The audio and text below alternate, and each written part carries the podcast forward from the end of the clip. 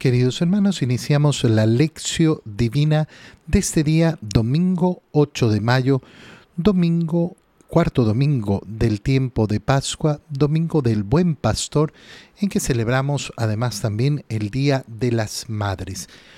Por la señal de la Santa Cruz de nuestros enemigos, líbranos, Señor Dios nuestro, en el nombre del Padre y del Hijo y del Espíritu Santo. Amén. Señor mío y Dios mío, Creo firmemente que estás aquí, que me ves, que me oyes, te adoro con profunda reverencia, te pido perdón de mis pecados y gracia para hacer con fruto este tiempo de lección divina. Madre mía Inmaculada, San José, mi Padre y Señor, Ángel de mi guarda, interceded por mí. En este día, domingo en la primera lectura, leemos el libro de los Hechos de los Apóstoles, capítulo 13, versículos 14 y 43 al 52. En aquellos días, Pablo y Bernabé prosiguieron su camino desde Pergue hasta Antioquía, de Pisidia, y el sábado entraron en la sinagoga y tomaron asiento. Cuando se disolvió la asamblea, muchos judíos y prosélitos piadosos acompañaron a Pablo y a Bernabé, quienes siguieron exhortándolos a permanecer fieles a la gracia de Dios. El sábado siguiente, casi toda la ciudad de Antioquía acudió a oír la palabra de Dios. Cuando los judíos vieron una concurrencia tan grande, se llenaron de envidia y comenzaron a contradecir a Pablo con palabras injuriosas. Entonces Pablo y Bernabé dijeron con valentía, la palabra de Dios debía ser predicada primero a ustedes, pero como la rechazan y no se juzgan dignos de la vida eterna, nos dirigiremos a los paganos. Así nos lo ha ordenado el Señor cuando dijo, Yo te he puesto como luz de los paganos para que lleves la salvación hasta los últimos rincones de la tierra. Al enterarse de esto, los paganos se regocijaban y glorificaban la palabra de Dios y abrazaron la fe, todos aquellos que estaban destinados a la vida eterna. La palabra de Dios se iba propagando por toda la región, pero los judíos asusaron a las mujeres devotas de la alta sociedad y a los ciudadanos principales y provocaron una persecución contra Pablo y Bernabé hasta expulsarlos de su territorio. Pablo y Bernabé se sacudieron el polvo de los pies como señal de protesta y se marcharon a Iconio, mientras los discípulos se quedaron llenos de alegría y del Espíritu Santo. Palabra de Dios. En la primera lectura de este cuarto domingo del tiempo de Pascua, eh, al continuar con esa lectura de los Hechos de los Apóstoles, nos encontramos con eh, aquella labor que comienza a realizar Pablo y Bernabé. Pablo que se ha convertido, Saulo que ha perseguido a la iglesia y Bernabé que se vuelve su acompañante en esos primeros, eh, en esos primeros años de predicación. Van juntos hasta Antioquía eh, y el sábado entran en la sinagoga repiten la misma acción que vamos a ver eh, que el Señor realiza en su vida pública. Es decir, ¿qué hizo Jesús normalmente? Los sábados lo vemos entrando en la sinagoga para predicar el Evangelio. Y entran en la sinagoga, toman asiento, y cuando se disolvió la asamblea, muchos judíos y prosélitos piadosos acompañaron a Pablo y Bernabé, quienes continúan exhortándolos a permanecer fieles a la gracia de Dios. El sábado siguiente, ¿qué sucede? Casi toda la ciudad de Antioquía acudió a oír la palabra de Dios y eh, que predicaban Pablo y Bernabé. Y cuando los judíos vieron esa concurrencia tan grande, se llenan de envidia y comienzan a contradecir a Pablo con palabras injuriosas. Y aquí viene lo central, el punto más importante de esta primera lectura en este domingo del buen pastor. ¿Por qué? Porque Pablo y Bernabé dicen, la palabra de Dios debía ser predicada primero a ustedes, pero como la rechazan y no se juzgan dignos de la vida eterna, nos dirigiremos a los paganos. ¿Por qué digo que es lo más importante de esta lectura en este cuarto domingo de Pascua? Porque contemplamos esa figura de Jesús buen pastor. Y para contemplar la figura de Jesús buen pastor, lo primero, lo primero que tenemos que entender es que el Señor invita, invita a ponerse en la escucha de su palabra. El pastor es aquel que es escuchado por las ovejas. Escuchan mi voz y me siguen. El pastor hace justamente un sonido, habla con sus ovejas. ¿Para qué? Para que los sigan. Es el modo como uno ve efectivamente ese rebaño yendo detrás del pastor. Y entonces la palabra de Dios es en la que tiene eh, eh, la mayor importancia cuando uno quiere entender esa imagen de Jesús como buen pastor. La palabra de Dios debía ser predicada a ustedes. Pero si ustedes no la quieren aceptar, nadie los va a obligar. Nadie los puede obligar. Esto es precioso. ¿Por qué? Porque lo que está de fondo en esa idea de buen pastor es la libertad que nos ofrece el Señor para aceptar, para aceptar su llamado. Ustedes, ustedes son los que no se juzgan dignos de la vida eterna. Y entonces desde ahora nos vamos a dirigir a los paganos, porque esto está escrito. Y entonces menciona el libro del profeta Isaías, yo te he puesto como luz de los paganos para que lleves la salvación hasta los últimos rincones de la tierra. Y los paganos, es decir, aquellos que no pertenecen al pueblo judío, aquellos que no son descendientes de Abraham, se llenan de profunda alegría. Se llenan de profunda alegría escuchando que la palabra de Dios va a ser anunciada a ellos. Y por eso la palabra se iba propagando por toda la región. Pero entonces los judíos no se quedan con esa primera acusación, con haberles eh, buscado hacerles la contra, sino que eh, mueven, mueven a las mujeres devotas de la alta sociedad, a los ciudadanos principales y provocan una persecución contra Pablo y Bernabé y Pablo y Bernabé se sacudieron el polvo de los pies como señal de protesta y se marcharon. Pero mientras tanto los discípulos se quedaron llenos de alegría y del Espíritu Santo. Es decir, que esa persecución, haber sacado a Pablo y a Bernabé, no significa nada. ¿Por qué? Porque la palabra que ha sido sembrada sigue siendo activa y eficaz por la gracia del Espíritu Santo. ¿Por qué? Pero si se fueron Pablo y Bernabé, ¿quién, quién la va a predicar? Eh, es que la palabra es de Cristo. El buen pastor es Cristo. El que pastorea al rebaño verdaderamente es Cristo a través de la acción del Espíritu Santo. En la segunda lectura leemos el libro del Apocalipsis, capítulo 7, versículo 9 y 14 al 17. Yo, Juan, Vi una muchedumbre tan grande que nadie podía contarla.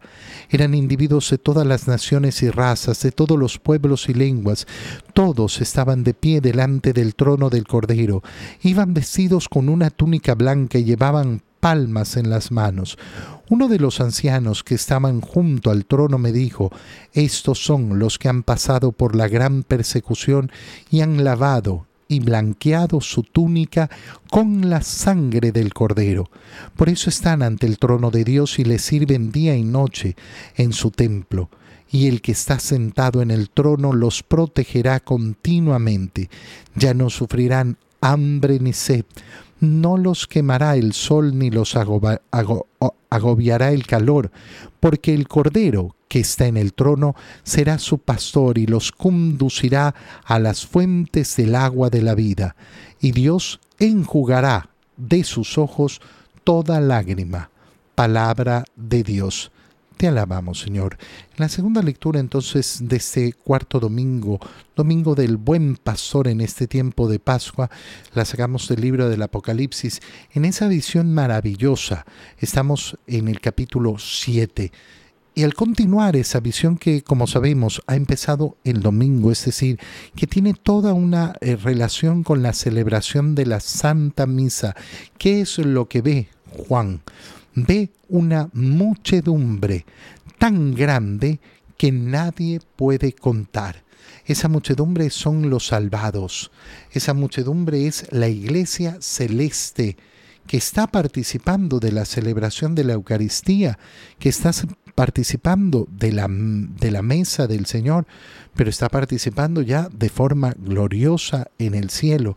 Esa muchedumbre eran individuos de todas las naciones y razas, de todos los pueblos y lenguas. Qué importante. Yo hoy día celebro al buen pastor. Bueno, el buen, buen pastor no tiene diferenciación entre personas. No hace diferenciación ni por raza, ni por nación, no, individuos de todas las naciones y de todas las razas, de todos los pueblos y lenguas, todos forman parte del único rebaño del buen pastor.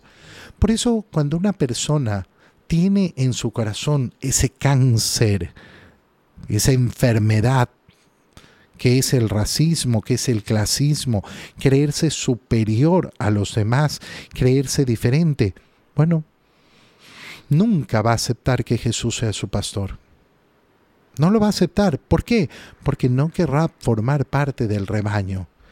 Creerá, creerá siempre que pertenece a una casta distinta, a una raza diferente, a una condición especial. No, el Señor no hace, no hace excepciones entre personas. Todos estaban de pie delante del trono del Cordero, vestidos con su túnica blanca, llevando palmas en las manos. Por eso el destino de nuestra existencia es la alabanza continua al Cordero que está en el trono, que es nuestro Señor Jesucristo. Un anciano le explica a Juan, estos son los que han pasado por la gran persecución. Esa persecución que hemos visto en la primera lectura que han sufrido eh, eh, eh, Bernabé y, Pablo, esa gran persecución que han, han, seguido a la iglesia a lo largo de todos los siglos, esa gran persecución que también tienen que sufrir aquellos que siguen a Cristo hoy. La gran persecución de decir, no, qué exagerado, que no sé qué, la persecución de hoy también. Estos son los que han pasado por la persecución, pero sobrevivieron, han lavado y blanqueado su túnica con la sangre del cordero. Esta imagen es verdaderamente preciosa, que lava, que lava mi alma, la sangre del cordero. Qué bonito es esa devoción a la preciosa sangre de Cristo y pedirle justamente eso, lávame, lávame, purifícame, sáname, límpiame profundamente. Y por eso están ante el trono de Dios y le sirven día y noche en su templo. Y Él está sentado en su trono y los protegerá continuamente.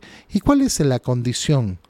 De haber pasado por esa persecución, de haber alcanzado esa purificación, esa sanación, que ya no sufrirán hambre ni sed, no les quemará el sol ni los agobiará el calor. El Cordero que está en su trono es su pastor. Es su pastor y los conducirá a las fuentes de agua de la vida. Mira cómo en el libro del Apocalipsis se nos muestra también esa imagen de Cristo, el buen pastor. ¿Quién es el pastor? El Cordero. El Cordero es el que los conduce a las fuentes de agua enjugará sus ojos de toda lágrima. No tendrán entonces ningún motivo para llorar. Esa es la promesa que nos ha hecho el Señor. En el Evangelio, leemos el Evangelio de San Juan, capítulo 10, versículos 27 al 30. En aquel tiempo Jesús dijo a los judíos, Mis ovejas escuchan mi voz, yo las conozco y ellas me siguen. Yo les doy la vida eterna y no perecerán jamás. Nadie las arrebatará de mi mano. Me las ha dado mi Padre, y Él es superior a todos, y nadie puede arrebatarlas de la mano del Padre. El Padre y yo somos uno. palabra del Señor. Mira, qué preciosa la lectura del Evangelio, un Evangelio cortito, tan cortito en este, en este día en que celebramos al buen pastor. Jesús dice eh, a los judíos, mis ovejas escuchan mi voz. Ya lo decíamos en la primera lectura. Aquel que quiere verdaderamente reconocer a Jesús como el buen pastor, ¿qué es lo que tiene que hacer? Escuchar, escuchar la voz del Señor. No escuchar su propia voz, escuchar la voz del Señor. No escuchar su propia opinión, escuchar la voz del Señor.